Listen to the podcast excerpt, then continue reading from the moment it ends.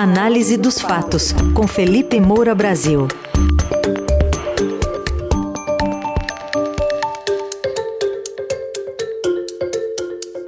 Em destaque ainda os acontecimentos de domingo em Brasília, os atos golpistas e terroristas e as reações políticas e institucionais jurídicas que estão ocorrendo.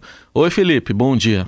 Salve, salve, Ryzen, equipe da Dourada FM, melhores ouvintes, sempre um prazer falar com vocês. Queria começar com a lei antiterror, que é uma lei relativamente nova, né, Felipe? Mas eu tenho visto até uma, uma discussão entre juristas se ela pode ou não pode ser aplicada nesse caso de Brasília. Mas eh, poderia ser mais incisiva essa lei, né? Ah, sem dúvida, Ryzen. E eu participei desse debate é, lá em 2015, 2016, é, em duas frentes. É, você teve a elaboração da lei antiterror e uma discussão é, sobre a motivação política desses atos é, pretensamente terroristas, e você teve a discussão também no âmbito é, do debate na Câmara dos Deputados sobre a redução da maioridade penal. E em ambos esses debates, eh, parlamentares de esquerda foram contra o enquadramento por terrorismo entre aqueles que estavam estariam atuando desse modo, um modo terrorista, mas por motivação política. E eu, Felipe, defendi que a lei antiterror enquadrasse em terrorismo aqueles que atuam, é, mesmo se movidos por questões políticas, seja qual for a ideologia, seja de esquerda, seja de direita, seja do que for. Agora, o PT temia, e as suas linhas auxiliares ali, gente do PCdoB, por exemplo, que a lei criminalizasse seus manifestantes.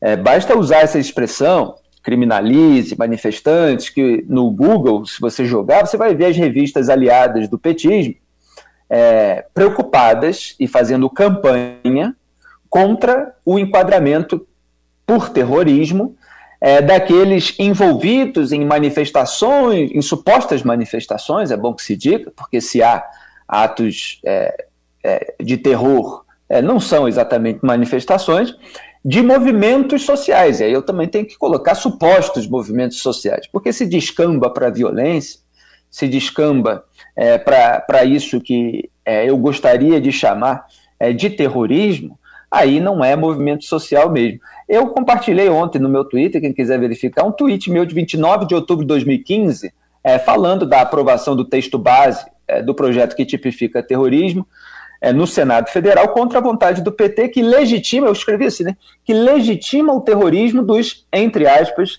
movimentos sociais. Quem quiser é, lembrar também, é, tem um artigo meu daquela época, é, falando, cujo, cujo, título é o seguinte, no, é, no âmbito do debate sobre a redução da maioridade penal, que depois não foi à frente, tá? Está engavetada no Senado Federal, quer dizer, foi aprovado pela Câmara o texto da redução, sem essa tipificação de terrorismo, mas está engavetada, mesmo com Jair Bolsonaro em 2018, tendo defendido a bandeira da redução da moralidade penal, ele não se preocupou com nada disso ao longo de quatro anos. Então o projeto ficou engavetado no Senado. Na verdade, ele se preocupou até em ampliar as hipóteses de imputabilidade para todos os adultos, né? inclusive para o seu filho Flávio Bolsonaro, foi a grande frente ampla pela impunidade que ele formou.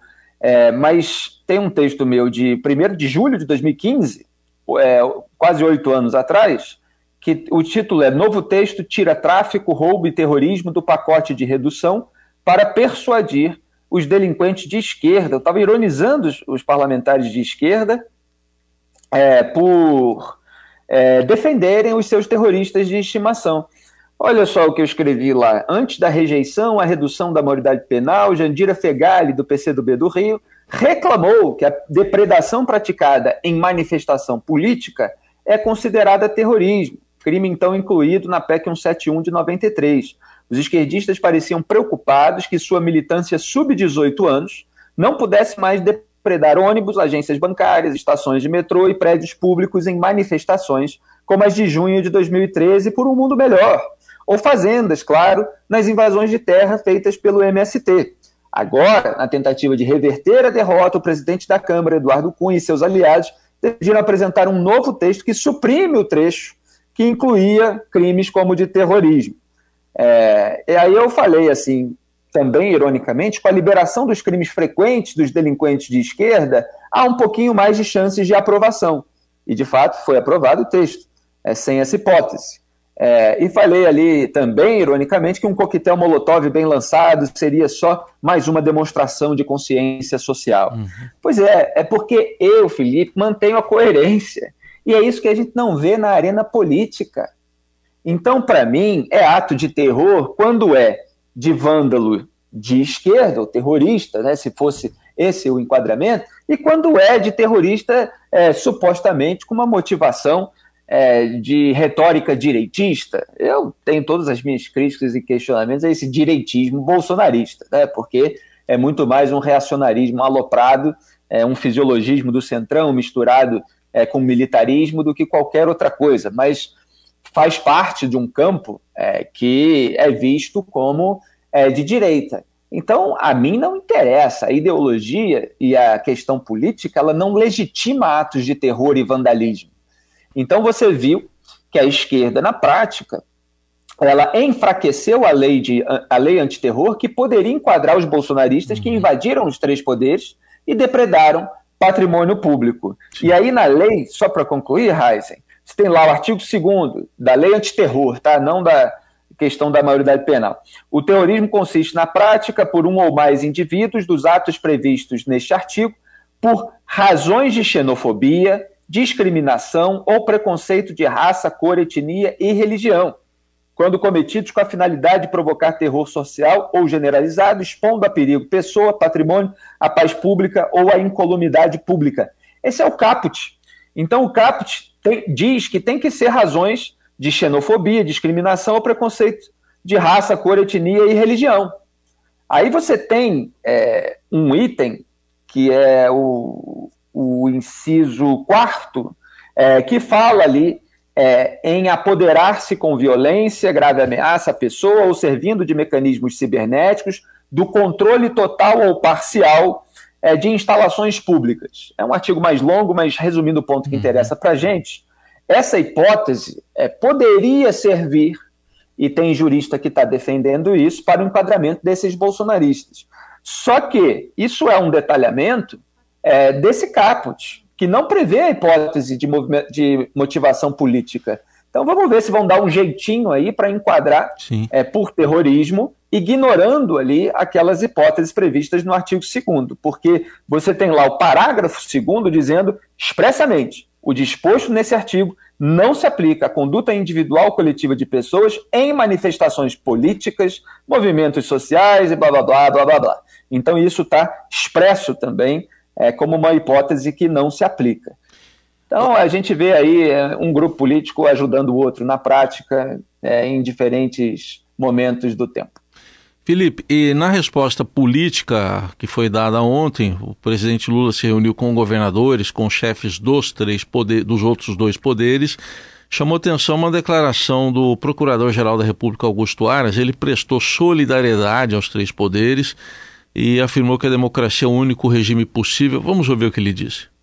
Vossa Excelência, chefe de Estado, chefe de governo, presidente da República, vice-presidente Geraldo Alckmin, recebam a todos a minha solidariedade e o meu empenho continuado, não de agora, não de ontem, não de hoje, mas há dois anos que fazemos o trabalho de monitoramento, apagando os pequenos incêndios que surgiram.